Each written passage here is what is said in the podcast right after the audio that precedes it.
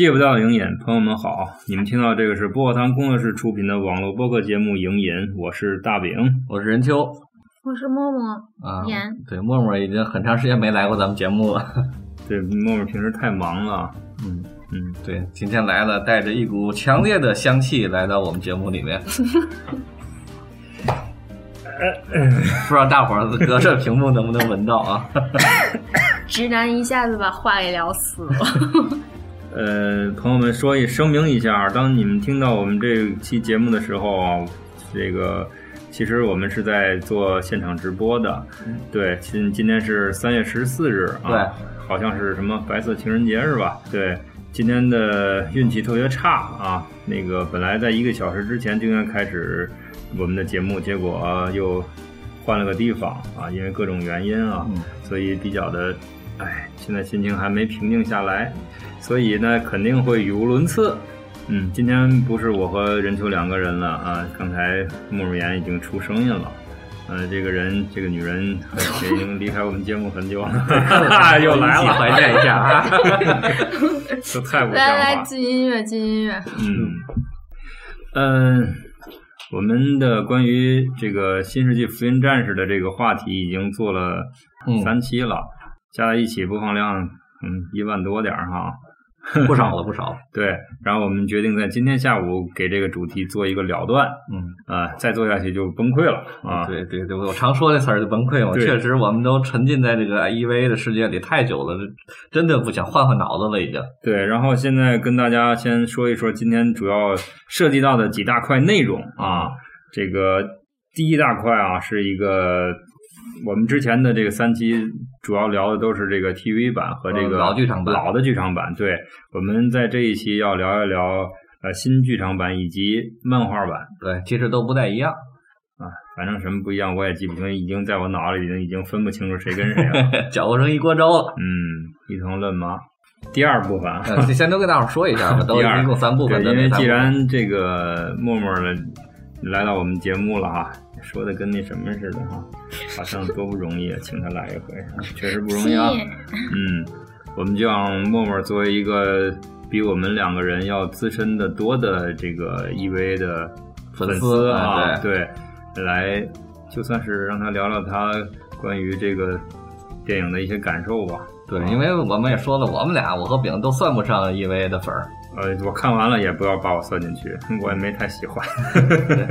对，我们一直是从我们两个四十多岁的中年人的角度来分析的 EVA。那么嗯默默他是真正当年喜欢 EVA 的一个粉丝，所以谈一谈他的一些感受。对，然后第三块儿，第三块儿就是我们嗯第三块儿是什么？回答一下咱们当时在荔枝这几期节目里边给咱们留言的就是听众的一些问题。嗯，把我们说出去的话要兑现一下，是吧？收回来。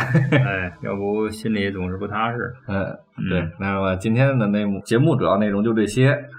那我们现在就先开始我们已经准备好的这个标准动作，嗯，就是新剧场版和漫画版的一些补充吧。没错。那先从漫画版说起吧。漫画版刚才上午见到任秋的时候，他给我拿了一本漫画版的最后一本儿。第十四册。对我简单的翻了翻，嗯，反正如果不是他告诉我，我第一反应没没有跟这个这个 EV 建立联系，甚至于对，可能看那彩色的看习惯了，啊一个嗯。黑白的漫画看上去比较粗糙，对对，而且他买的是盗版的，对对我也不知道是盗版，对，啊那但是确实因为价格在那摆着，我花了一百四十块钱买了十四本是吧？对，确实挺嗯便宜的像这。么有钱的人，简直了啊，不能没有忍受。我现在是一个无业游民，好不好？不能是怎么了全盗版，就算是真版的话，翻的也挺好，因为当啊，初我买了一还可以了，对，套。可其实是可以的，对。对当年我们看的漫画书也不会比这个更好，还有彩色的那个插页呢。对对，很漂亮的。那我简单的说一下吧，因为我是上周嗯刚刚把这个漫画版从头到尾翻了一遍啊，翻了一遍的最大的感受呢，就是首先最重要的区别就是它的作者是真本一行，并不是安野秀明。对对对，对，所以这个里边有真本一行对于这个 EVA 的他的理解，而且我通篇看下来的感受就是，我揣测啊，揣测啊这个揣测这个真本一行是一个内心特别温暖的人，嗯他和安野秀明绝不是一类人。嗯啊，为什么这么讲呢？是因为他对这个 EVA 的改编其实挺大的啊，呃，改动挺大的，不是改编挺大的，改动嗯改动改动挺大的。我想说呢，最大的一个改动就是对于明日香这个角色的一个简化，或者说是叫弱化吧。因为在原版里边，咱们分析的人物真嗣和明日香和凌波丽其实是成一个对立的三角关系，当然可以再加上美里。有这四边形的关系的也好吧，到了漫画里边，基本上主线就是真嗣和凌波丽，没有明日香什么事儿了，已经对，啊，嗯他被被处理成一个可有可无的配角了嗯啊，甚至在最重要的补完的阶段，直接明日香和加持就补完了，跟那个跟那真丝这部分一点关系都没有。明白明白啊，嗯对，是这样。那么就是整个他说可以说他拿掉的一个人物都不过分，是这个样子，为突出这个主线嘛。所以说，嗯与此同时呢，他在凌波丽那条线上就加了好多好多的戏份。那么就是说，整个凌波丽这个从一个机器。或者叫人造人吧，嗯变成一个人的过程就会更加的完整啊，很多细节、感情的回应都有啊。那 TV 版的因为就是体量小了，它处理起来更容易了。哎，对对，这些 TV 版嗯的是没有的。那么这样看起来呢，当然就会温暖很多，尤其到了最后的补完，那么基本上就是呃凌波丽对真嗣的一个真心奉献嘛啊，啊最后真嗣回到了一个。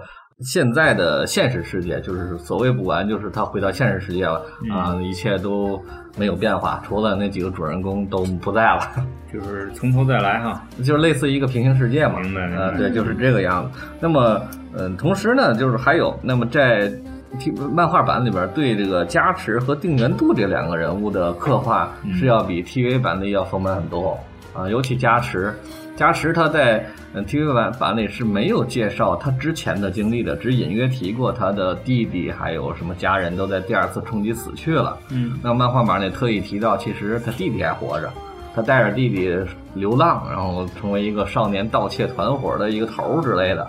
哦，后来怎么样怎么样，我就不剧透了。反正有这种前就前面的一些铺垫前传对前传。那定元度呢就更明显了，因为在整个 TV 版里边，定元度几乎就没说过什么话，永远是那种冷酷的样子。装逼脸对呀、在这漫画版里，明显他是作为一个人的感情是要加重了好多、嗯啊。嗯、对真嗣的一些劝告的成长，甚至里边好多呃 TV 版里边加持跟那个真嗣说的话，说男人和人之间是完全无法理解的，什么啊女人和男人之间，呃，就像隔着一条比海还宽的沟嗯啊，对吧？这个 为什么是沟？啊，不是沟嘛，那是河，好歹是条河嘛，狗太难听对了。，呃，那反正这个对话呢，在漫画版本被移植到了定元度和真嗣身上，嗯就是说这个交流还是不太一样的。嗯嗯然后另外一个就是，嗯，结尾，整个结尾呢是有点像颠覆性的结尾了，因为来了。对，因为在 E O E 里边其实是个很悲观的结尾，虽然说真嗣和这个明日香就两个人活在这个世界上啊，那个也是凌波丽成全了他们吧，嗯但是嗯，谢谢你的成 全。对，但是它这个结尾是一个很模棱两可又很含糊，但是又很悲观的一个结局。嗯那么到了漫画版里，就是一个特别光明的结局嗯，啊！真嗣不过它不好卖呀。啊，真嗣回到平行世界里去上大学了嗯啊，都上大学，十四岁啊，都长到上大学了。然后在去东京的路上坐火车，嗯看到了路边有一些废墟，嗯然后旁边一个孩子问妈妈，妈妈说这是当年他们战斗过的废墟。哎呀，战斗过的地方。战斗过的地方留下的废墟嗯啊，然后他来到东京，在地铁站里见到了一个貌似明日香的女子和一个貌似剑界的男子啊，就结束了。啊明白。对，但是呃，这就是漫画版的结局。漫画版里还出了一点点番外，嗯就是讲了一讲定维和真希波的故事，嗯，就是在新剧场版里出现那个眼镜女，我们之前一直没提过，是。也不知道她到底是干什么的。但是漫画版里找到答案了，原来她是明日香他妈，当年是定维的学妹，啊，就埋了这么个扣儿啊。后来她是当年从大学里学习特别优异，被保送到德国去的，最后设计了二号机啊，就这么这么过程。上一代的恩恩怨怨。对，所以整体看下来呢，就是漫画版会感觉，呃，我觉得可能喜欢的人会更多，因为更温暖啊、因为感觉就是。更容易被人接受吧？哎，他是想用他想说的就是用爱的力量可以拯救全世界嗯，啊！对又来了。那得反正这伤害也是因为有爱，反哎反这事儿拯救也是因为有爱。我是不太能接受，你知道吗？人没考虑你的感受，你就一百四十块钱的。宝宝啊！对呀、所以这就是我整个对这个漫画版的一个观感，因为上周才刚刚看过嘛，和当年第一次看漫画版，后来才看电视剧的朋友们还是不太一样。我估计你近几年都没有翻过日本的这种漫画了吧？纸质的漫画估计得有二十年了吧？是吧？你还不像我，好歹偶尔还翻翻《七龙珠》呢。对啊，对啊，真的好长时间没翻过这十本书，看了两天、看。漫画的感觉和看电影肯定还是不太一样的。对对，但是毕竟因为这个太熟了嘛，好多分镜头在都在眼前了，一看那个镜头，我画那画我就知道他想说什么。啊啊，对，所以就能容很容易找出来不一样的点，一样的点就 一翻就过去了明白。啊。嗯对对，所以这简单的说了一说这个嗯关于漫画版的和 TV 版的一些区别。你看楚小葵说漫画版和剧场版我都没看，没看就别看了哈。嗯，啊，不是那个新 TV 版别就是看就别就是看了说这个或者他 TV 说剧场版，对对嗯，TV 版和老剧场版就是真心为你是一个体系，呃新剧场版是一个体系，漫画版又是一个体系，等于三个对体系，对，可以理解成三个平行宇宙。嗯，行吧，行吧，你是非得给他们找一个好听的一个说法啊，其实就是其实就是一个故事编不下去了，嗯放就是这么回事，肯定是这么回事，换三遍回来怎么干，编三遍，对。就骗钱嘛，对吧？嗯默默是不是也没看过漫画啊？看过吗？看过，看过，但是当年看的是吧？就是看到最后那个结尾的时候，直接就呃，呃，就是出乎意料了，是吧？不是就出乎意料，就是拒绝 拒绝。那你也是先看完 TV 版，新的 TV 版，对我理解的是这意思我我是先看的老剧场版啊，对，然后倒过去之后，发现什么也不能再超越那个老剧场版，然后就把漫画跟 TV 都给拒绝了。然后 TV 算是接受度还行，但是漫画、，TV 和老剧场版是一个体系呀。，是但是我觉得就是在剧场版里面，它剪切的还有这剪辑的会更好，更能去绽发这种张力。那那我们现在说说新剧场版对是吧？那说说新剧场版吧，那嗯毕竟咱们做这节目就得设计一下嘛。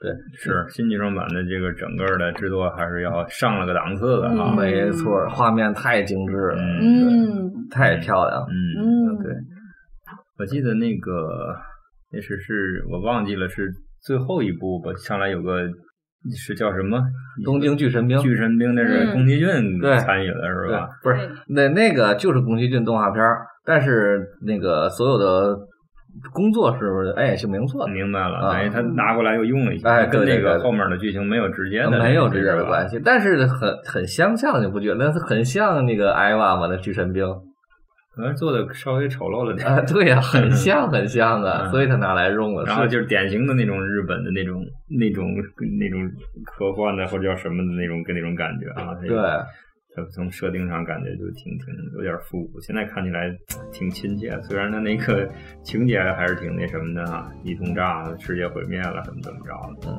对，还是一点点说吧，嗯因为新剧场版呢，其实一共目前出了三部，还差了一部休止符没出，两个竖线是对，吧？我们现在出的就是续破和 Q 的三部。嗯嗯，我们简单的花个十几二十分钟把这个续破和 Q 聊一下啊，那就就不是就是你聊说一说吧。OK 啊为什么叫续？为什么叫破？为什么叫 Q 呢？那我也不知道啊，你也不知道对啊，对，你我这知道吗？简你也你知道吗？我不理解它为什么叫 Q。对吧？是吧？？它原来原名叫急，就是急促的急。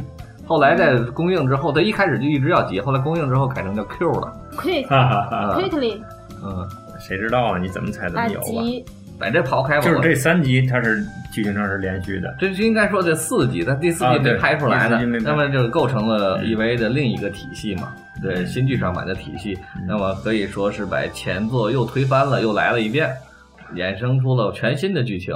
我想说的就是，他其实做这个新剧场版很不容易，因为怎么叫不在容易在当年他拍 TV 版的时候，这批人还是无名小卒的哦，嗯啊，到了拍新剧场版时候，这帮每一个都成大咖了。嗯，明白。啊，他要把这帮大咖重新攒起来做一部剧场版，成本就很高。出场费就高了。哎，对哎 对，但是好歹他安野这方面能力还是挺强的，就凭借他的一些强大的号召力，还是把这帮人攒起来了，忽悠呗。做起来了，做出来了续。然后首先说续吧，续是零七年的，嗯，对，你看续，大伙儿第一次看的时候都是感觉是骗钱，嗯因为就是 TV 版一到六话，啊，基本上差不多啊，基本上剧情没有变化啊嗯，就是一到六话，就是说在明日香出场之前吧，基本上啊，甚至于都都不是从化的感觉是吧？那是从化，因为比例都不一样了嘛。哦哦，对，那十六比九的，那原来都是四比三的嘛。好吧，对它，应该是全都从化，它所有的细节全都从化了，尤其是背景，可能人物上可能处理的会少一点，背景处理的哦细了好多好多。啊，那倒是，对，嗯嗯，然后就是说，我想说呢，嗯，看这个剧的时候，第一次看是这种感觉，嗯那我第二遍、第三遍看的时候，就衍生出来了新的感觉。因为延续着后面破和 Q 的剧情来说，第一部的不应该是完全 TV 版的重置。那么后来我还真发现了一些端倪吧，嗯对不对？为什么呢？就是首先就是在这个呃续的开头的第一个镜头，就是海边吹着海浪吹过来的那个镜头，空空空镜头。但是它的海是一个红色的海，嗯那么这个红色的海在哪儿呢？上接的就是 E O E 的最后一个镜头，就是就旧剧场版最后一个镜头就是这么个镜头，啊，这红色的它就 L C L 之海。接过来之后，那么其实我就是想看到这儿就想到，因为你如果从从 TV 版的看看，那大海是蓝色的呀，是，对，那那现在为什么变成红色了？这就是和它 TV 版最大的不一样，它所有出现的大海都是红的。红蓝自古出 CP，对，然后然后第二个不一样的地方就是在于片头有一组空镜头，废墟的空镜头的时候，它在一个大的山坡上有一个巨大的类似 EVA 或者使徒形状的坑，这是之前没有过的，就是你可以理解成这是原来 TV 版之后的又发生的故事，完全可以理解，他们已经以前战斗过，甚至或者你可以理解成史前他就有过 EVA，也发生过战斗，啊甭管你怎么理解吧，他埋的这些扣就是想说明它并不是一个简单的重置。嗯，正好有朋友问了，百度了一下，好像说是两个不相关的故事，然后所以问一下 EV 的观看顺序是什么？啊，因为观看顺序简单，就先看 TV 版二十六集，再看老剧场版的《死与新生是》。按时间顺序排的。对对对，时间顺序，《死与新生》真心为你，然后这是一个整个的完整的体系。然后漫画版是一个完整的体系，新剧场版又是一个完整的体系，就是大概这样。嗯，这个破续 Q 我知道了啊，可以看一看，这个画这个还是挺漂亮的哈。对，非常的漂亮，嗯可以满足你当年看那个 TV 版的一些遗憾吧，因为当年毕竟没钱，它在背景上做的是确实有一点粗糙。哎，提到这个想起来，有喜欢 B 站的小伙伴可以去搜一下，，EVA 好像是新剧场版出了一个大概是两三分钟的一个巨牛的，应该是相当于是四 K 画质的一个东西。嗯一会儿可以把链接发给大家，那个就是重新洗刷了你对 EV 的感官，那个我觉得是最帅气的。反正这个日本人的动画制作人们都很偏执啊，啊，对，他在各种边方面都很偏执，我们可以理解。然后这就是对续的一些一些观感，就是我认为虽然剧情上是重复的，但是它埋了一些伏笔，证明了它好未来的走向并不是简单的重复。就还是走脑子了。对对对，然后咱就说到 Q，那不是说说到破破破，第二部是破，嗯这到破其实变化就太大了啊，因为一上来就完全离五号机就出来了，之前就从来没有哎过啊，然后出现了这个眼镜女，就是珍稀波，嗯这个角色也没有嗯啊，和使徒大战这个使徒也没出现过，所以是全新的剧情。然后从这之后，你就完全都不一样了，对，甚至明日香的登场和以前都不一样了。明日香以前登场是在海上啊，太平洋舰队护送的，现在就从天而降啊，直接往下蹦。啊，对，嗯很厉害啊！而且这里边的明日香呢，感觉更骄纵了，更蛮不讲理，但是也更可爱了。其实我是更个人更偏向明日香，哎呀，你说了好几回了啊对啊对身材比较好嘛？身材都挺好的那几个人，好吧？谁说的？我买了一堆手办的。然后就是它里边对整个在破里边对感情的处理会更加的细腻。那么尤其是凌波丽，从一开始感觉就像一个人了，就他那个完全是像机器人人偶的感觉已经被淡化掉了。嗯，是是，确实是这样。然后就首先它加了一个什么一组什么样的镜头，就是为对应 TV 版里边，甚至那个老新剧场版也有，就是真嗣在洗澡的时候碰到企鹅跳出来。啊，然后《明日香也》同样有类似一组镜头，嗯在新剧场版里才有，对 TV 版是没有的。嗯对，呃，表现这个明日香的性格嘛。嗯然后呢到了破里边，我后来就很难以想象了，这个明日香和这个凌波丽为了争真嗣啊，一起学做饭，看谁手上的受的伤多。嗯，我看到这儿其实挺无语的，因为这样的一个。嗯挺挺，我怎么理就是我理解是一个呃，它更多是写人物心理状态的一个剧，变成一个恋爱戏了。其实这个处理上虽然看起来好像挺好看的，但是其实感觉上和 TV 版的在深度上其实是是还是有点差别的。对，相当于把一些隐喻去掉了。啊，对对对，尤其他很著名的那个明日香和凌波丽在电梯里碰到的长镜头，嗯，原来里边是凌波丽一语点破了明日香的死穴，现在这里比成俩人比手手上的伤谁多，变成两男争一两女争一男了。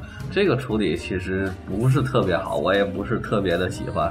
我觉得这个可能是为了讨巧吧，毕竟现在的动漫的市场的粉丝已经不再是过去的那个社会状态下的人了。对，没错，包括那个朱勋在这里加了大量的戏份，也是有原因的。因为他好像说当年 TV 版的朱勋是特别受欢迎的一个角色所以让他不没没了弹钢琴嘛，啊。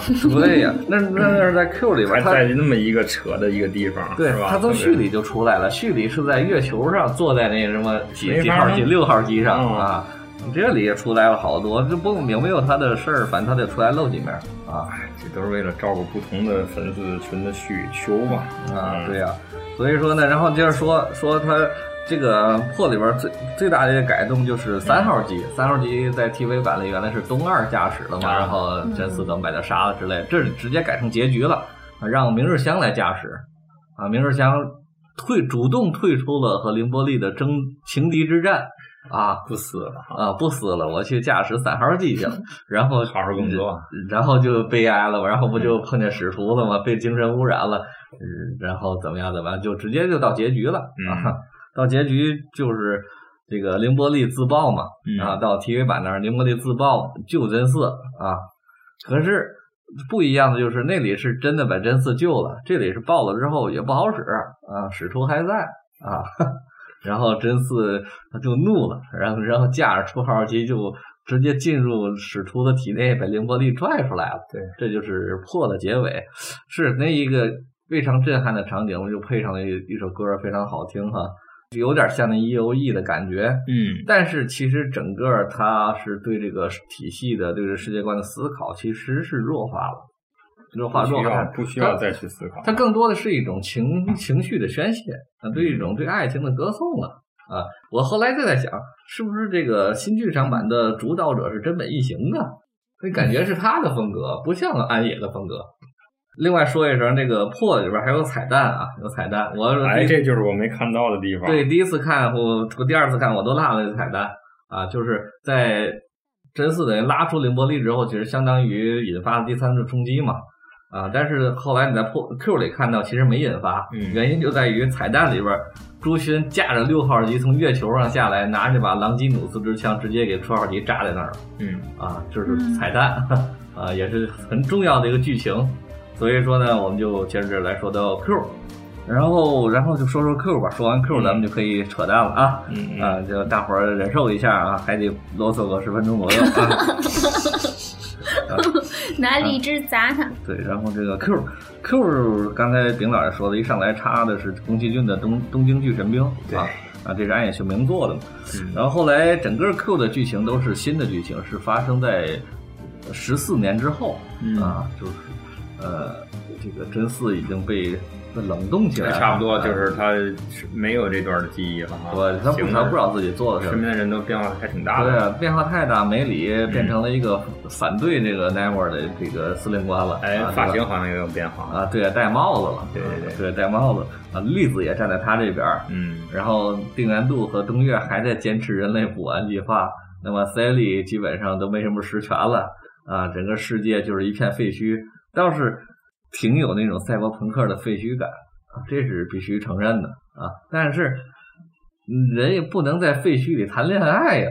他整部 Q 里边基本上就是朱勋和真嗣俩人天在一起搞基，哎有有点过了，对啊，真的有啊有点过了。我觉得那个情绪渲染一下可以，您用这么大篇幅渲染，其实真的有点过了。所以整个这个剧场版给我们的感受都是很多方面都过，而且他是往煽情的地方过，而不是照顾粉丝对，情绪不是。往那往你引人深思的方向去过。嗯，当然，他这里确实很复杂，因为一直也不知道十四年前发生了什么事儿，然后真丝就很迷茫，很迷茫，嗯然后呃给别人给点希望，朱勋给点希望，他就好又好了又好了，咱驾驶出号机吧，又驾呃这这不是出号机，这十三号机，嗯，而新的，嗯，而且是一个双人控制系统。哎，哎，这个设计挺好玩的。啊、其实这个设计，嗯在那个环环太平洋里边就用了。对，对对，就是这个环太平洋，我感觉那些长龙船那些设计都是应该来自一维，差不多，对对对，嗯，呃，然后然后怎么着要引发第三次冲击之类的，这个我其实我后来都不关心了。看到 Q 的后来，我只关心他十四年之前发生了什么事情。我觉得应该第四部它主要讲也是讲十四年之前发生了什什么事儿，而不是在讲饭后发生了什么事儿。可是他也没太讲情节。十四他没讲嘛，所以留到第四部讲嘛。那那明日香出来就是一只眼睛了，是吧？对啊，那个呢倒是能对上，因为在破里边，他被精神污染的时候，污染的是左左边的脸，哦，对，有可能就是就坏掉了。但是啊，对明日香出来之后还千万不能毁容啊！啊，很很愤恨的打了凶就行，没事。打了他一拳呢，还对吧？嗯嗯，对啊，这就是留了很多扣吧，感觉就是 Q 里边到处都是扣啊，哦，是是扣扣扣，对对，都是扣。但这些哎扣安野怎么来解，我们也想不到。其实他自己估计也还没想明白，所以到现在他也没拍。你怎么知道人家没想明白呢？对不对？嗯，也许也许这不需要想明白，对，到那个时候怎么来怎么有。哎对，反正我拍出来我说了算，哎对吧？所以这我就把这个三部剧新剧上吧，给大伙儿做了一个简单的介绍。补完了一下哎，啊，简简单的总结一下，就是画面太精致、太漂亮了，绝对值得一看。嗯但是整个这个对这个系这个系统的这种令人思考的程度，就是如果没看前面的 TV 版，直接看这个，其实我觉得也行。完全没问题，对吧？而且我觉得会更好，哎，因为你如果看完老剧场版和老 TV 版的话，会接受不了新剧场版。嗯，对，对，这是一个问题，所以所以如果大就是看你怎么挑了。我建议也大伙儿，如果真的不是铁粉的话，看看老 TV 版和老剧场版就可以了，或者就想看看美女帅哥的，呃没有这么多时间的，对，就看新剧场版版也可以对，因为毕竟是不同的体系嘛。那说完了，是不是可以插着首歌休息一会儿了？对呀、对呀、我现在让默默来搜一下这首歌啊，估计大伙儿听我啰嗦半天都挺烦了。嗯，我我可以退了，我我退场了。今 私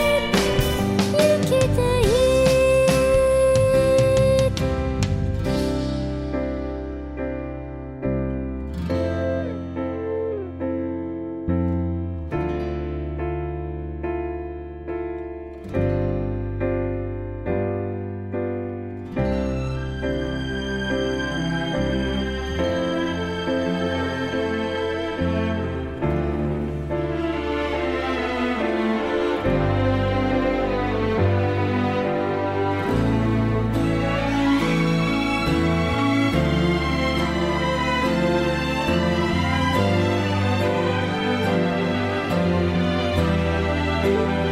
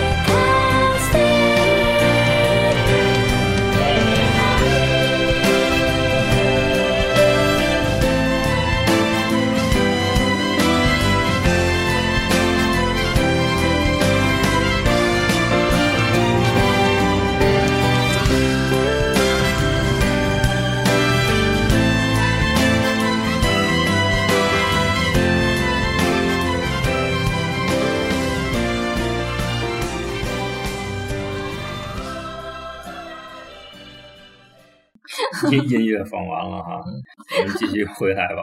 这首歌，任老师说说这首歌吧。嗯，这首歌呢叫《给我一双翅膀》，嗯，是这个多励志的名字。对，是林元惠，他也翻译成林元惠美。嗯这个他是个声优，就是我们凌波丽的配音的那个声优啊，是一个日本非常非常有名的一个声优啊，同时也是个歌手。嗯嗯，这首歌是用在了剧场新剧场版《破》的结尾，就是真嗣去救凌波丽的时候，是你配在那里边听，是会觉得特别的让人感动啊。单拿出来听，刚才丙老师也说了，其实有点刺耳。嗯 不太好听。对对对，所以说就是整个这个 EVA 的音乐运用吧，我是这么觉得，因为我也做了好多期韩国摇滚漫谈嘛，就是它不见得单拿出来，不见得是特别好的音乐，但是它是特别恰当和适合的音乐，用的是地方。对，用的特别对地方。其实关于这个动漫的音乐，我们之前接触的很少啊。基本上就是没接触，没什么可故意可以主动的去去了解。对呀、其实就是我们的默默以前都是一直搞这块二次元的东西，我们两个这个怪叔叔现在搞二次元这个东西，这其实 有点力不从心 就是没压根儿也没想搞。啊。对对对，那我们让默默说说他的二次元的音乐。默默今天是带着任务来的啊，要在我们节目当中插播一条广告嗯，啊哎，，我还以为广告要放到最后面讲，那就更没人听了。对呀是吗？行，那赶紧吧。然后，其实这个 EV 里面，大家就是肯定知道，不管你是看 TV 啊，还是剧场版，就是肯定要比画面更有冲击感的，就是配乐。配乐的话，就是陆朝侍郎，这也是非常牛的一个 ACG 里面的元老了。他这一辈子就靠了这个呃 EVA 吧，就是他做了很多 TV 版还有剧场版音乐，都是他一手包办的，就可以说他可以完全就是什么都不干了，这一辈子就可以什么吃光老本了。对。那嗯，确实，他新剧场版也是他做的，他做了这么多年呢。还有像其他像泽野弘之啊，还有等等一些大家都熟悉的这些人物，其实都是很厉害的。相比之下，就是大家在我们国内观众更熟悉的，像久石让这种，其实在 A C G 音乐里来讲的话，它是一个非常老套的一个东西，它并不能算作是这里面的大师级的人物，我只能说它是一个。呃，水平熟练度很高的一个记者，因为他的音乐的调性大家都知道，永远都是那几段，重复来重复去，没有什么更多的变化，包括编曲啊等等都是这样子。但是像像陆朝侍郎这还有泽野弘之这种来讲的话，他们为很多动画都是配的都是大编制的曲子，所以说喜欢的人肯定一听就能听得出来，还有很多诸如此类的。对啊，对啊，还有什么？有介绍介绍还有广告怎么进，太尴尬了。我跟大家讲，这广告真心是不擅长啊。没事，就是你搞的嘛，所以我觉得让你来说太合适了。因为首先我我说两句吧，这个默默搞了一场这种动漫叫二次元音乐，搞了一场，组织了一场，哎，对，默默组织了一场这样的二次元音乐会吧，就叫再简单的讲，你可以给介绍介绍。确实很遥远，我听上去。没错啊，就是首先因为给我们普及一下这些知识吧，你就说是怎么回事儿吧？啊怎么回事儿就是你找那人在哪儿在哪儿干什么事儿？对呀对呀要多少钱？其实啊，像包括刚才所说的这几个，还有大家更了解的，就是非常优秀的一位女作曲家维普游记大姐姐，她也是很牛呢。她基本就是包办了很多曲很多剧场版，比如说最受欢迎的应该是《空之境界》，很喜欢动漫的人应该知道，《空之境界》的地位不亚于这个 EVA，它也是开创了一个非常对我已经下载到我非硬常大的盘上等待看了，非常大的先河呗。也是他推荐你才看的。不是他推荐的哦，因为我不是跟好多朋友让留言给我推荐动画片嘛，好多人啊推荐了《空之境界》。哦，嗯，对对对，行嗯，其实这个 A C G 这个领域来讲的话，大家都知道，就是包括动画、漫画还有游戏这个嗯产业，在日本来讲是非常发达的一个。在我们国家来讲的话，现在支持的是国漫，也就是还是处于稍微落后，也不能叫落后吧，就是正在起步了，正在起步太落后中起嘛步，起步来了。咱们起步，咱们不能这样的。其实国漫最近也有很多我们有《熊出没》。你看，我说了半天，我不是说你这个动漫音乐会都有啥呀？里边儿我那里面其实还是以大家比较普及的一些为主。默默热人身，太着急。这广告现在不按时间收费，干嘛呀？我这边其实就无非就是想给喜欢这种动漫二次元的小伙伴们提供哎一场，比较有在天津趣的，的朋友有福了，对，是吧提供一个比较有嗯趣的一个玩耍的地方吧，可以哎这么说。它不单单只是一场音乐会，更多的是一个互动分享为主。因为大家都知道，就是在尤其。尤其是在我们天津这个市场来讲，它是一个比较保守的。啊，太保守了，太传统了，凡是喜欢一些像这种动漫啊的人，肯定会被大家第一个认知就是异类。幼稚，你这么大人，你怎么还喜欢这种小孩子家的东西？其实，在国外来讲的话，这个动漫它是一个分为少年向和成人向的，包括像日本就最典型，比如说《热血少年》呢，它就会放在小学馆动画；还有像一些后宫啊、打擦边球的，它就会放在稍微成熟一点地步。当然，还有大家非常喜欢的宫口啊，这个大家都知道，那也是遍街都是。所以说，它成人向跟少年向分的还是很嗯明了的。我一定要告诉大家，我们嗯。尽管别管你是二十岁、三十岁、四十哎。岁、十几岁，你都可以有权利喜欢动漫，你也不用说为了自己喜欢动漫而觉得哎呀好羞羞啊，这应该是在终于家里说到做的根儿上了事，情。对对，就是这意思。我对。四十岁怪叔叔也喜欢动漫啊，嗯嗯嗯，所以说啊，四月三十号就是大家一起过来玩耍嘛，然后可以，你可以去穿着你喜欢的动漫角色衣服来听我的音乐会，完全可以。但凡你穿着这种 cosplay 的衣服过来的话，你可以得到惊喜的福袋。福袋里面什么都有，有你想要的，也有你不想要，不想要你可以送给你的小伙伴。地点在哪儿呢？咱说金。湾大剧院，是金湾广场，金湾大剧院，也就是大家都知道的三号线金湾广场站。时间四月三十号晚上，对，音乐会晚上是七点半开始，但是我们的前面一些分享啊、互动可能会在三四点左右的时候就开始了，然后会在其他的渠道你会获得这些信息。我从什么渠道能获得呀？买票请戳大麦网和文汇卡，注意有文汇卡的小伙伴儿，你赶紧去买，有优惠。像 不像那个呃 只要八百八十八，呃，对呀、对呀、对，今天做人流，明天就上班儿。什么玩意儿？八星大战，好，我给你总结一下：四月三十号，京湾大剧院大麦网买票，OK。哎，文化卡也可以你买票这题目。时候，人家都不知道搜什么，你把名字念一遍。就是我的名字叫做，我这个音乐会名字叫做次元然音动漫视听音乐会。妈什么玩意儿啊？这 重新念一遍。这这这这口条还足不，再来一遍。次元燃音动漫视听音乐会，孩子听不懂。是元元宵太烫了，元元日哎嘛玩意儿？我们的那个 标准主持丙叔叔来给我在哪儿？们念字儿。在哪儿？我听半天没听明白是哪几个字儿。二次元的次元，哦啊哦燃就是热血燃哦，燃哦燃。燃，来我们的，丙叔叔给我们念一遍。这什么玩意儿？这谁起的名字？这四个字太不利于传播了。对呀次元燃音，你啊这怎么弄天津人神经了？这还念？来，天津话念一遍。次元我燃不了，这不太难了。次元燃音。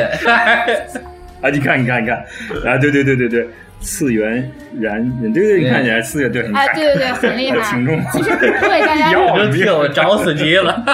我这舌头已经没戏了，激你还烈的累死了，情节。我累死了，好吧？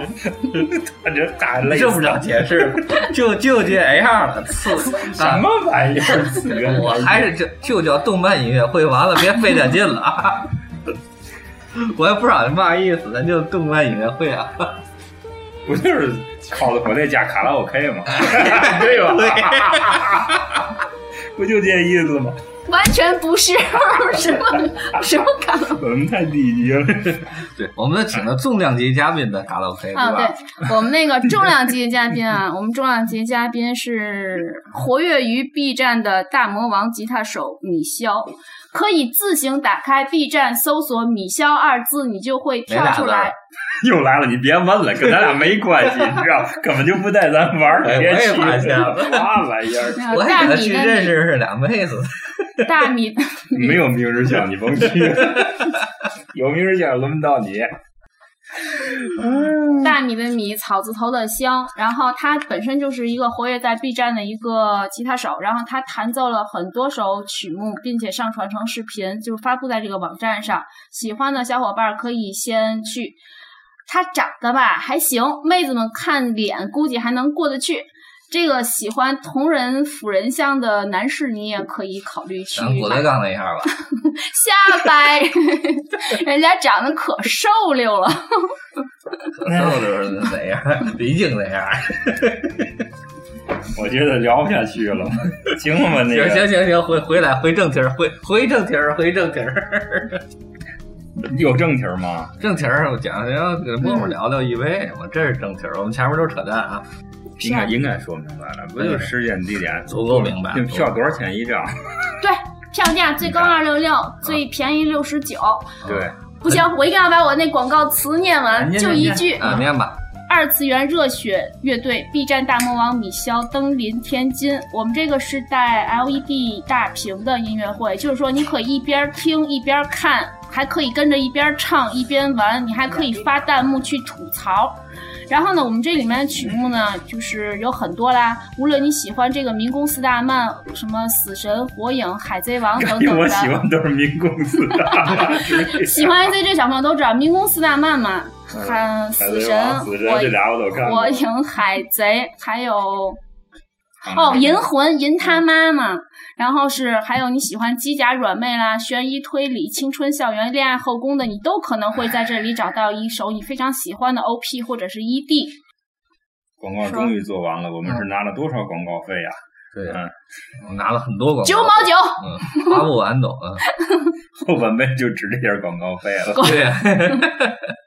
然后回正题儿，回正题儿，正题儿是嘛来？任老师关于 EVA 的各种东西已经说的差不多了，是吧？嗯所以我们下面的到时间留给默默，因为我们至少就是在咱三个人当中啊，默默是这个是接触 EVA 最早的人。那么默默同学，嗯 请你谈一谈当年观看 EVA 的感受吧。没错，我们都很期待哟。没有，当年看 EV 的时候，其实还不知道 EV 是什么，是有同学推荐吗？还是自己？还是我特别喜欢那家苏州卖 DVD 店。哦，然后划来划了去，然后就看见一堆那个日本动画剧场版嘛，嗯然后还有很多其他的动画，然后在那里翻，你那时候一下看子动画是不是也不怎么挑食啊？就是有啥有啥算对，那时候候我的那个领路的还是动感新势力，喜欢 ECG 的朋友一定知道这本杂志《动感新势力》，那时候超级帅气，它里面还附赠两张盘，一个是新番的剪辑版和推荐，做了一张嗯 DVD，、嗯还有一张呢就是纯的音乐 CD。真的是价钱还非常优惠，然后超级喜欢。那个时候，笔记本电脑刚推行，然后呢，我就买了一个那个，我不是黑联想啊，我买了一个联想当时的顶配旗舰，叫做什么什么 Y 五二零，花了一万多块钱，在那个年头好有。钱好有钱，嗯，然后当年如果认识他，他是不会跟我们一起玩耍的。哎，没错，我们都用不起笔记本儿。然后那台笔记本干的最多一件事情就是那个光驱在不停的在看 DVD，在读各种盗版盘。嗯，嗯，对，对，看盗版盘就得用国产机器。读碟率倍儿高，对？九色率倍儿高没错儿。什么都能放出来，对你玩命刀啊！对，然后呢，我就是扒盘的时候扒到一张，我还记得他印象特别深刻，他就是那个基努维斯基努里斯那个枪，然后就直接是那样子。然后我说哇，这是什么？这是宗教吗？然后拿过来一看，他老板说买买买，回去看吧，小姑娘然后我就买买买拎回家了。哎呦，作为小姑娘，那是哪年的事儿吧？哎，停，再这我就暴露年龄了啊！就是啊很久以前简直太没，大家就想，我得知道，让这大知道知道得让他知道啊听众知道听众大概什么时候的事儿。反正默儿比我们年轻好多岁就是了啊。对，你跟说的是几岁的时候看的，哎，对吧？这可以吧？这不说上大一的时候哎，对呀、这不就完了吗？你谁知道他啥时候上大一？反正这一下至少证明他已经已经不是学生了。啊，对，行，管他学生不是学生没学生。学生，继续继续，嗯，然后回家的时候，就是，哎，我印象中就是先看看完之后，就是，嗯我勒个去！之前我看的动漫全都是假的。然后我那个时候就是感觉，就是包括他的剪辑手法，还有他的曲风，还有他的那个结尾后面那一点，简直就是冲击力特别大，哦就是信息量是巨大的，我感觉就嗯啪叽就被砸在那里。哦，然后看完之后觉得，哇，就跪了是吧？对，嗯奉上我的膝盖，真的是跪了，跪了之后，然后就开始又就喜欢上了吗？对，直接就是又扒了从头看一遍，看了一遍之后就开始找各种信息，嗯然后那个时候还没有像现在这么发达，可以用各种神奇的什么软件去搜索吧。反正那时候就是百度上找，但是喜欢这一票的人确实少，也找不到什么特别有用的信息。然后就是去以前自己看那个漫画的店里面去翻那个原作的书，然后看完书之后，我当时就是觉得我这个看的这个书是假书吗？你你你把漫画当成原作了是吧？不是，我是看完剧场版之后，然后嗯我就翻过去找漫画，然后发现哇，这漫画是不是看成假的了？那你 TV 版没看？后来我又看的 TV 版，啊然后但是 TV 版看完之后，我就觉得 TV 版相对于这个剧场版《真心为你》这一版真的是差的很多。也不是说这样吧，因为毕竟是一个电影电影手法制作，还有一个就是这种 TV 动画制作，肯定是很多方面是不一样的。但是对于我来讲的话，最深刻的还是《真心为你》这一部，确实是是冲击力非常强对，到现在我也觉得那是好。对对对，之后呢，其他的新剧场版没看，新剧场版看了看了之后，都就记住了那个朱勋，然后还记住了那首宇多田光唱的《英流》，然后就没有然后了。就是这个，因为这个在你看过了这么多，因为因为默默看过了日本动画片，肯定比咱俩多，就是多多至少在在当时那个在那个那个，就不是像咱为了为了这个做节目看，这不算啊，这不算啊，对，就是他在你看的这么多片子里，就是站到一个什么位置，你把它排在比如说神作神作太多了。应该算是，如果要是按这个看动画体系来讲，我觉得还是至少前三不会跌出去。那还跟他能够比肩的还有就谁？就是亚人，亚人什么东西？亚人是去年的番吧，因为他二番还没有出，嗯就是第一季已经出了。亚人里面的男主角跟这个 EV 的男主角是非常像的一个性格。就是倒霉玩意儿。对，因为是这 EV 他点菜那种，没有，因为确实是男主跟女主的刻画来讲的话，是一个反类型、反传统的嘛。嗯，凌波丽大家都知道，开创了三无少女的先河。然后这个男主角嘛，就是懦弱的，像大家所说的，就是恨不得暴踹一顿。嗯所以说，他开创完这之后呢，像很多一些其他的作品来讲的话，他们也会去采取这种的套路去塑造这个人物性格在这里面。所以说，亚人它里面其实跟这是比较相像的。目前三，还差一个。人家这么一说，对，你就绯闻。对，哎，还有那个《日在校园》也还可以，《日在校园》。《日在校园》其实它应该是一个游戏翻成动画 TV 版，它的结局很很反转，也属于很老很老的了。因当时也是因为这个结局比较血腥，所以就被禁了。其实日本有很多这种比较血腥、残酷的这种漫动漫嘛，都挺好的。哦，我比较偏好这一类。看出来了，对，我天天看那妖精的旋律嘛，也倍儿过瘾嗯然后那我倒知道啊。嗯，对，继续刚才任老那继续问题吧，嗯，相对比较偏爱哪个角色吧角色吧，对是吧？对，哎，还真的，真是没有，没有什么喜欢一部剧，偏然后不喜欢角色，那这很奇怪。没有很偏爱的角色，我对这里面角色就没有很喜好了。我觉得他们都是客观存在的，然后那就是感觉比较真实，是吧？对，因为他其实我最喜欢的是他这里面对人物的性格、心理的一个塑造，就是非常可以影射到现实，可以跟现实去环环相扣。所以我觉得更多的是相当于是找到一种认同感，最大的对。哦，偶啥偶？因为我觉得就是这里面，比如像是明日香，她就是她有一个标签，就是她一直在寻求被认同。然后这个真嗣就一直是寻求的是拒绝成长这么一个心理路程，但是这个凌波丽的存在，就是相当于是一个打破这个他们他们封闭自我的这么一个契机，因为大家都知道凌波丽其实是一个可以说是他像一个克隆人一样的存在，所以说它不断的克隆，它其实是一个没有本体的，它只是一个意识的一个残念去存在，然后但是这个意识残念就像一个小树苗一样，一点点长大，它自己也衍生出来自己真正的自我意识，所以说整体来讲的话，这部动漫其实。没有什么真正的去角色之分，它只是把大家在现实生活中的所有的心理还有这种情感都杂糅在每一个角色里面。所以说，你如果有自己相同的一些生活经历啊，或者是你的生活不是那么一帆风顺，或者是自己自我成长的这种面更大的话，你可能会在这里面得到更多的共鸣。你当年看完以后，你最近又又翻过来又又去看它了吗？嗯，还是去年嘛，去年还是重新又看了一遍老剧场版。嗯，嗯对再看的时候新剧场跟当年有什么不一样吗？感觉？我可以看老剧场版的时候很神奇啊，我就直接是快进到后面三分之一开始看的，因为前面三分之二对于我来讲可能会比较熟悉，然后这再看的话可能看了很多遍是是吧？也没有看很多遍，就是看了大概有几遍吧，但不会反复的看。那《死与新生》你还重看吗？《死与新生》就是是 TV 老剧场版，就是第一混剪，对，就是把那 TV 版的混剪，没有没有没看，嗯，我还是比较倾向于那个真心为你，真心为你其实就是相当于 TV 版的二十五、二十六话的结局嘛。对对对对，你看说这个，我倒想带两句那《死与新生》，因为我前两天又把它重看了一遍。还是有不一样的地方，有对吧？有，对因为就是它很牛的地方在于，它完全用了这种电影剪辑的方法来处理的这个整个 TV 版，然后它是按照人物人物的这种线索以及这种所谓的我们叫意识流的一种处处理方法，就是由此及彼，然后一点点把这剧情带出来。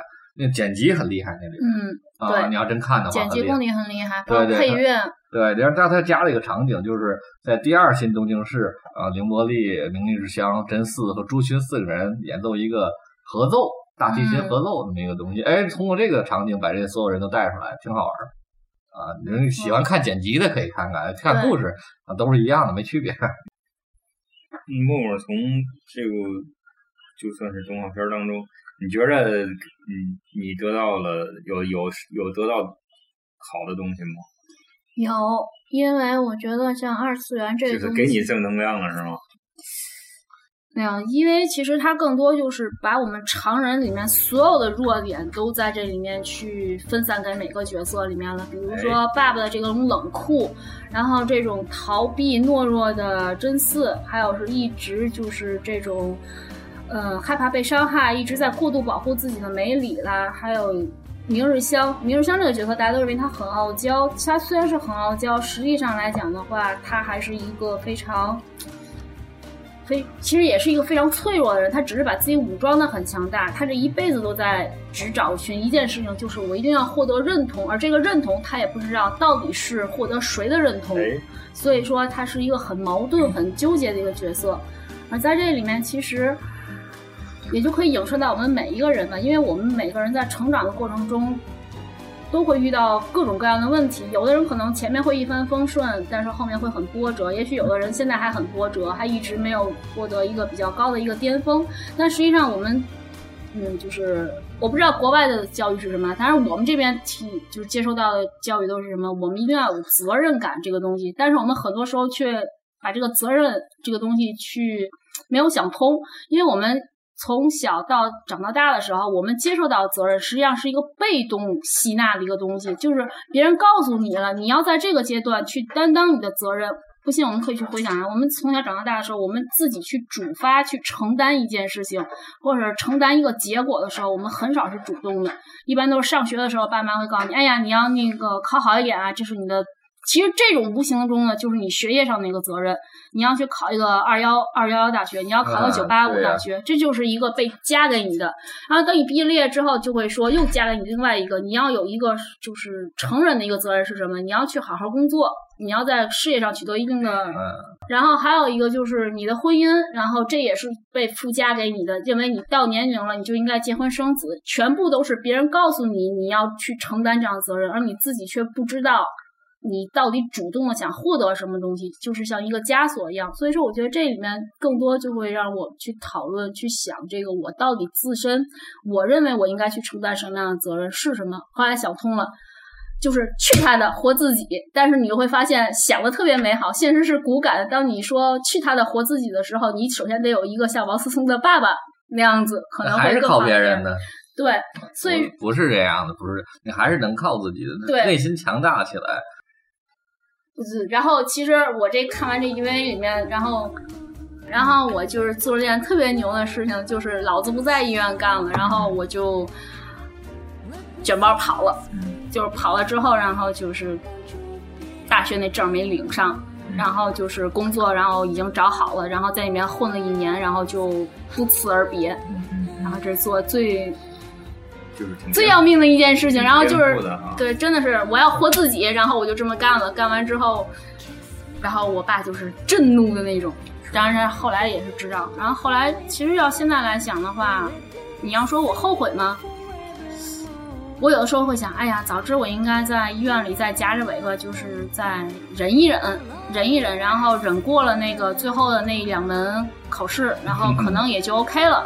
但是我又想，那我就是要一辈子要憋屈到那里面。然后其实我现在有的时候也没有想明白，我当时为什么这么冲动就去做这件事情。但你要说我真的很后悔吗？我可能会有百分之二十是后悔的，但其余的百分之八十，我可能会庆幸呀，我选择了一个不一样的。你选择另外一个平行世界了。其实这个你说这个，我们两个人太有体会了嗯啊！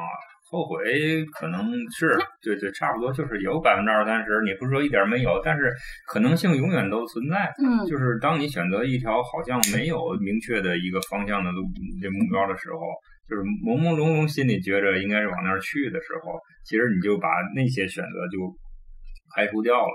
就是因为那些选择你看的相对比较明白嘛，你比较清楚。就是说，如果你还是继续原来那条路呢，其实没有什么太多的悬念。对，对，也未见得这什么叫好，什么叫不好，是吧？我说这个，我想啊截一句，就是高晓松在那个《小松奇谈》的结尾，就是最后一期的时候说了这么一段话。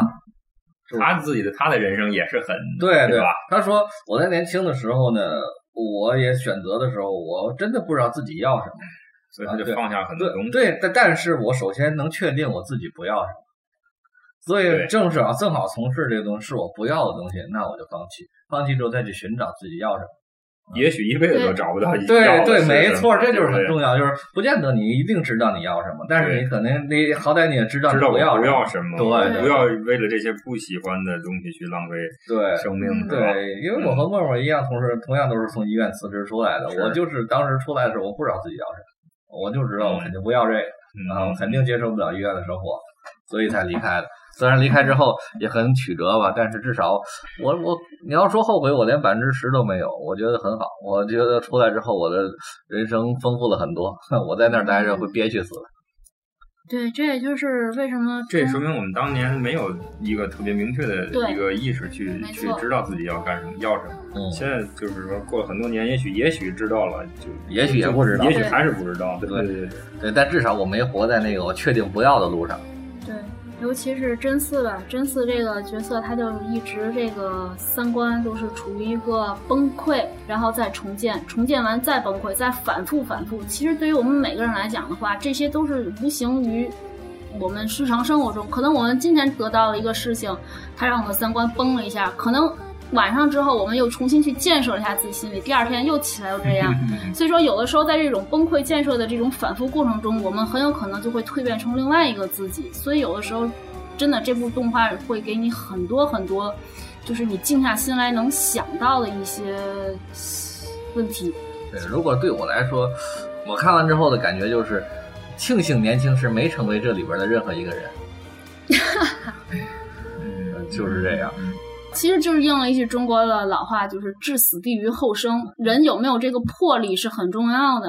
当然，我说的这么慷慨啊，其实我自己可能也没有这么大的勇气，我也要置死地于后生，怎么怎么样，都是多少会给自己留一个最低的底线。但是这句话说的真的就是，干大事人肯定是敢这样去做的，很有魄力。所以前面我们做了好多关于 EVA 的人物分析，其实我更多的是从他的技巧层面去分析的。嗯，他刻画人物怎么去刻画，刻画怎么好。但其实真的说起人物来，我一个都不认同这里的人。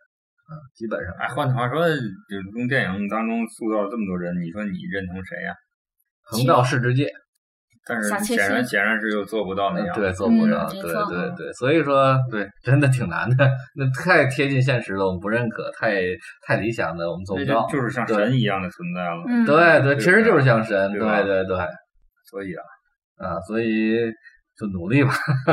是刚才也说了啊，就算找不到自己想要什么，也要不要从事自己不想要的东西。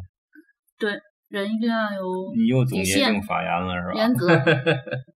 简单的就是节目还有最后一块儿，咱们简单的说一说。丙老师来吧，来什么呀？这都是那个往期前三期的一些听友们的回复吧，是吧？对对这些问题你都能回答吗，任老师？嗯，不能回答就咱一块儿讨论。当然好，第一个问题有一个问题，有一个朋友问啊，第一集《使徒来袭》男主等梅里为什么有一秒闪现凌波丽？请大家解答。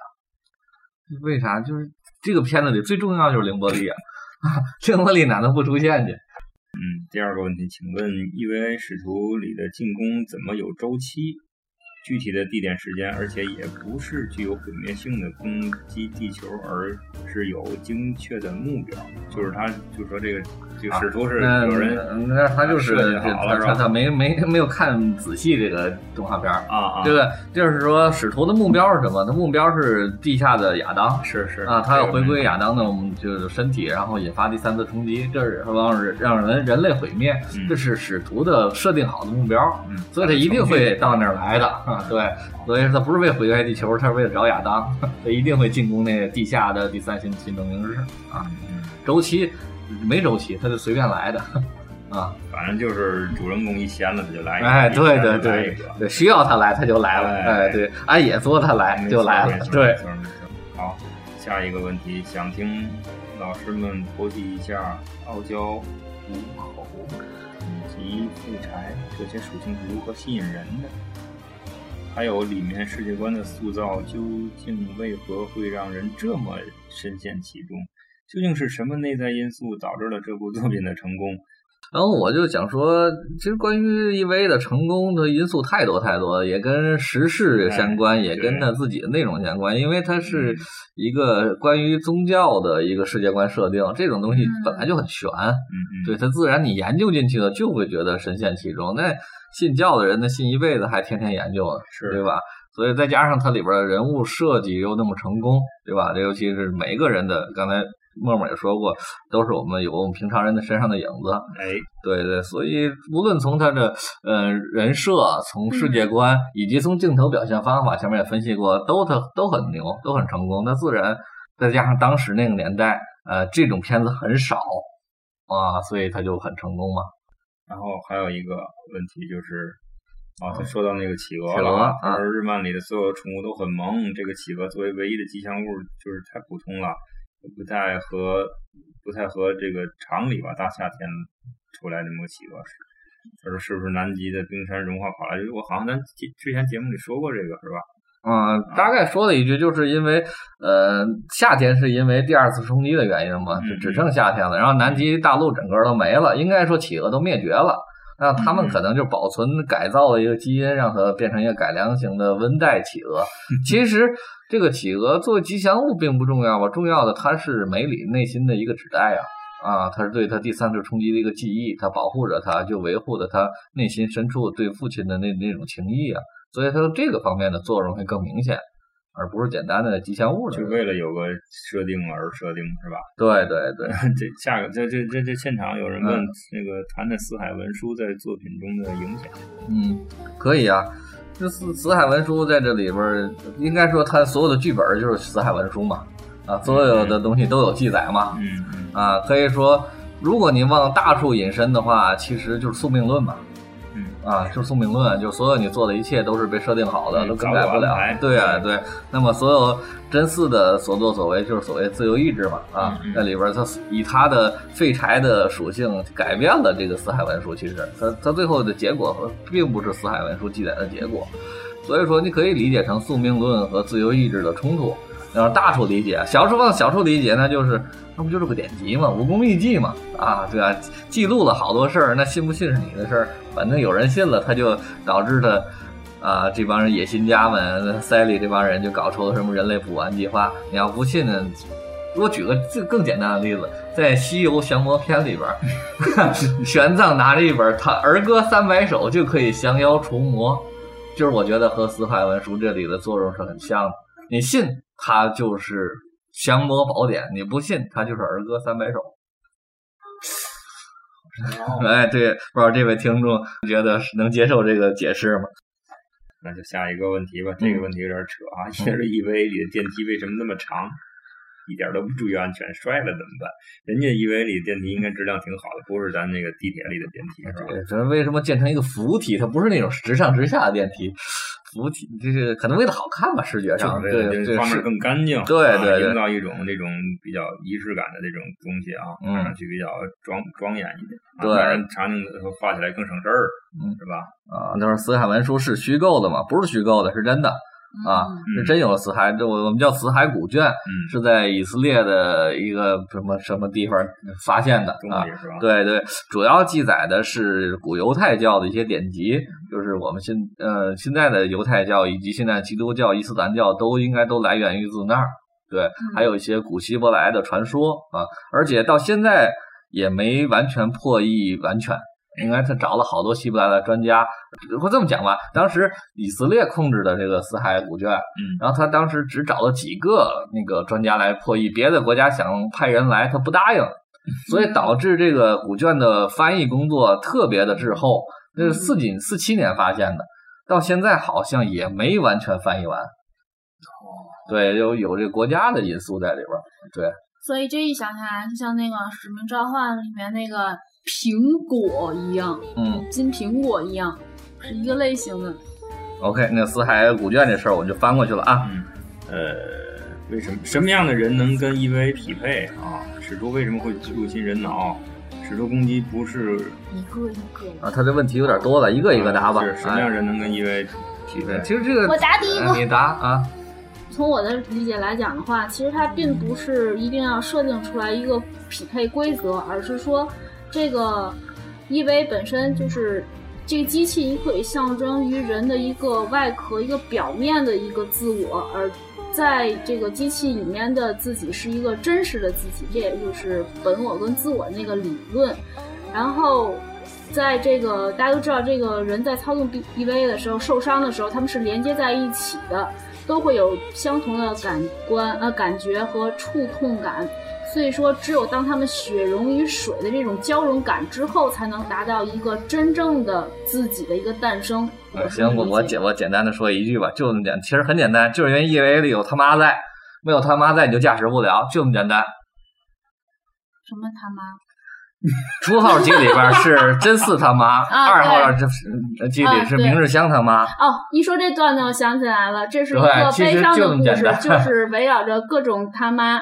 发现了妈，然后又跟妈开始撕，撕完了之后发现还是妈好。对，因为简单的说，就是 EVA 里边儿那个 EVA 里边儿是那么气诉了人类的灵魂，那嗯就是只有跟这个灵魂能配得上的人，就是他的孩子才能驾驶 EVA，就这么简单。那里边儿就是两个妈在里边儿，东二那也有吗？东二那应该有，应该是他妈，就是东二他妈在里边儿，这肯定是这样的，对就这么简单。你说那么复杂，就这么简单，其实啊就是你这个默默的解释听上去更更高级啊，啊，对，更高级，更实用，对，都没问题，都没问题啊！这样你看，使徒为什么会入侵人脑啊？其实不能叫入侵吧，我理解应该就是让你这个东西就是他想了解人类嘛，因为他和人类是两种东西，就像咱说那智人人鼠似的，在不同的鼠，他想了解这个生物的一些特性。啊，他想试着从，尤其他一直在变化嘛，就是从最早的使徒就是一个纯粹的生物体，硬性进攻的，慢慢的越来越接近人，他用人的各种方式来接近人，来了解找到。你的弱点。哎，对对对，三里是什么？这个咱之前也聊说过。对呀、三里是什么？可以理什么都可以呗，反正就是个独裁组织。啊，是是，对呀、一往也新呀。对啊、二十一集开头讲的是哪段历史？只有定格画面。呃，二十一集就是那个，他完全回复了东岳和定为还有六分仪元度他们的整个的，就是之前的故事。嗯，二嗯第二次冲击之前，一到第二次冲击之后，嗯、大概这几个人的纠葛，甚至还有赤木直子，都在那里边有有有解释。对，就算是 TV 版的一个补充嘛。对，问题就这些，然后还有第七个问题，哦，最后的使徒为什么是人？还跟神秘组织有关？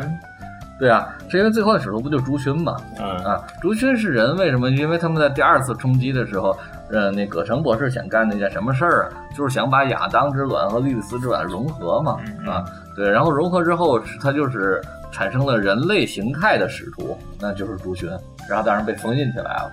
那么，所以他一直被塞类控制着，呃就是朱勋。委员会制度。哦，这个这个可以聊两句吧？不是，这个我这个默默应该更更了解吧？就是关于艾娃，这不 EVA 不创造了这种就是动画片儿的委员会制度，每一部都是嗯 EVA 委员会制度，对，没错，制作委员会嘛。先河开创了这动漫产业的一个非常产业怎么说啊，非常有条理性的一个规则，这样它更好的会去把这动漫的这种制作目的，还有制作意义，包括这种导演监督的这种集中化嘛，会更好一点。啊那那那我说两句吧。那要其实要这个话题要说真的挺长的，嗯啊，就是简单的那么讲吧。因为在第一集的时候，丙老师就问过我他怎么拿到钱的问题，嗯其实就跟那有关系。嗯就是他当时动画片 T 尤其 TV 版动画制作出来，没有别的渠道，就卖给电视台。卖给电视台，如果收视率高的话，他会后边给你的。如果前前期买断的是一个钱，如果他看收视率的话是另外一种钱。那么没有其他的渠道。那么因因为他就开创了一种模式，就是我怎么先拿到钱，我得制作出来呀。嗯啊，所以就制制作委员会就是把赞助商什么什么电视台什么各方面，说白了我就把股权先卖出去，你先把钱给我，然后我拿着这些钱再做，做完之后我再播，说白了就先把钱拿来，我再做，做完再播，然后这里边的该植入植入广告都植入进去，这样才有充充沛的基金资金可以完成这件事儿啊，这样就是风险要规避掉很多。但是呃我上次跟一个朋友也聊天，他比较了解日本动漫的一个朋友也说，这个这个制度到现在已经二十多年了嘛，对嗯，二十多年，其实现在相对来说，它成为制约日本动画发展的一种方式了，哦就已经过时了嘛。嗯嗯，就是现在导致，因为他所有人都这么做之后，他就更倾向于怎么能更吸引更多的观众，怎么能实现利益最大化而去做动漫，而不是简单的把像当年安野秀明把自己的想法完全阐释出来的那种做法了，倒所以也正常。呃也有点变味儿了。对，所以他们现在也在酝酿一个变革，就怎么把破除这个委员会制度。破 啊！对，因为破除嘛，因为毕竟二十多年了，它这还这样的话，其实是限制它的一些发展。对，你可以想，我日本动漫的神作，大伙儿说九十年代神作辈出，真嗯正进入两千年以后，真正的神作没有几部了，就是因为有委员会制度，每一个都是保证好看，保证吸引人，但是更开创性的东西越来越好莱少。坞似的。对对对嗯对，可以这么理解。僵化。不知道这么说，这听众能听明白吗？咱念几个听众留言吧。嗯，有一个说是 EVA 是小学五年级时候电视上放的，并没有同期的《名侦探柯南》那么火，但是班上会有一小撮同学看。大家清一色喜欢这个凌波丽和朱迅。第一集就是使徒入侵基地，第一次看动画片，画面切换的这么紧张，不断的口令和大特写，深深刺激了当时的我。后来中学时代又出了一部部的剧场版，对于重复剧情有一段时间非常反感。后来看到世界末日时，又搜索了犹太教和朗基努斯枪枪，嗯，感觉发现了新世界。嗯嗯，对，就是回忆当年他们接触 EVA 的一个还挺小的，五年级看这个，我天呐。对，而且他说的确实，呃，为什么他会觉得这种画面切换那么紧张？是因为他用了太多电影的手法嘛。是所以当时的我们当时放了好多动画片，日本动画片的那种静止的，哎，对对，还是比较 TV 版的一个处理，所以这就是最大的区别嘛。我也一直在说，整个 EVA 的系列里，这电影感实在是太强了，这也是我们去研究它一个非常重要的原因。嗯嗯，对对，还有个朋友说，这个片子就是每个人内心里的世界末日，所以像《史记》一样，以个人传记的形式，根据核心人物主干故事线往外辐射。哦，他说这样讲会很好。我们就是这样讲的。嗯、不知道他是听哪期留的这个言是吧？嗯，然后还有一个说，咱咱有一期不是提到金敏吗？对相比较而言，金敏有点偏向弗洛伊德，从潜意识层面解释和解决现实困境啊，因为更像是反过来，通过现实世界中的刺激完成内心困境的拯救。可能这就是从某种程度上实现了人类补完计划吧。这总结比我说的好。那当然了，嗯，对，咱们录节目有的时候这个思路是不清晰的，或者说是一时找不到合适的词句哈嗯，，对，特别明显。对，把自己想法表达的非常的哎合适，这个挺难的哈。对然后还有一个人说《圣斗士》和《龙珠》啊，这跟应该跟跟咱跟咱年龄同龄差不多对对吧呃，可能可是我那个年代日漫日漫双臂啊，不管《圣斗士》有多少槽点，至今仍是我的心头好。第一次看暗夜雄鹰是不可思议的海之纳迪亚。来点情绪起伏呗。我小时候翻译成沫沫，一会儿你来念，没了，被我念完了。我小时候翻译成蓝宝石之谜，你看过吗？没有，你看过吗？好像就是那个不可思议的海之那亚蒂，嗯嗯嗯不就我在前面介绍安野秀明说过，对，就是那海底两万里，嗯嗯。感觉两位老师的孩子肯定特别幸福，可以在树三树三观的少年时代看到不少日漫和电影。很多孩子比较缺少家庭的宽松环境，因为只看过 TV 版，前面枯燥，后面烧脑，直觉感觉就是意象密集繁复，滔滔不绝，意识流时间线纵横交错，人设丰满又诈骗性。嗯，这个热血打斗的外壳输出很多人类存在方式和未来走向的推演，还杂糅了神秘主义的东西，人物几乎都没有太怀揣，怀揣家庭伦理层面的情感，想的还挺多的。这 反倒是执着于信仰和世界观层面的爱，看的时候有种残酷热血的冰冷感。后来看《西部世界》里面霍普金斯和伯纳德的关系，总觉得有丁元度和凌波丽的痕迹。那好多词儿估计冰老师都不认识，所以念起哎来特别磕磕绊绊不是。我平时用的词儿，呃，字都认识，不敢念了。嗯对，这位听众留言真的写了那么多，挺好的，挺好的。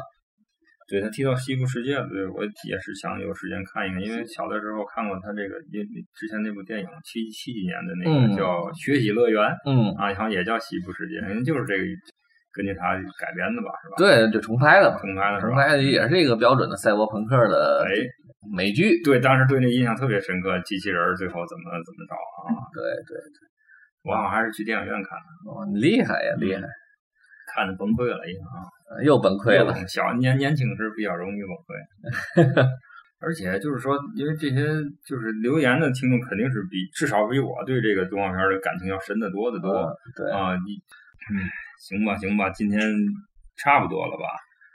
就是下周一，等一为正式结束，下边我们然后短期内应该不太会碰日本动画片了吧？对我们下期的选题已经定了，就是跟老卢老卢回来了嘛，嗯，定了一期讲爱国的电影。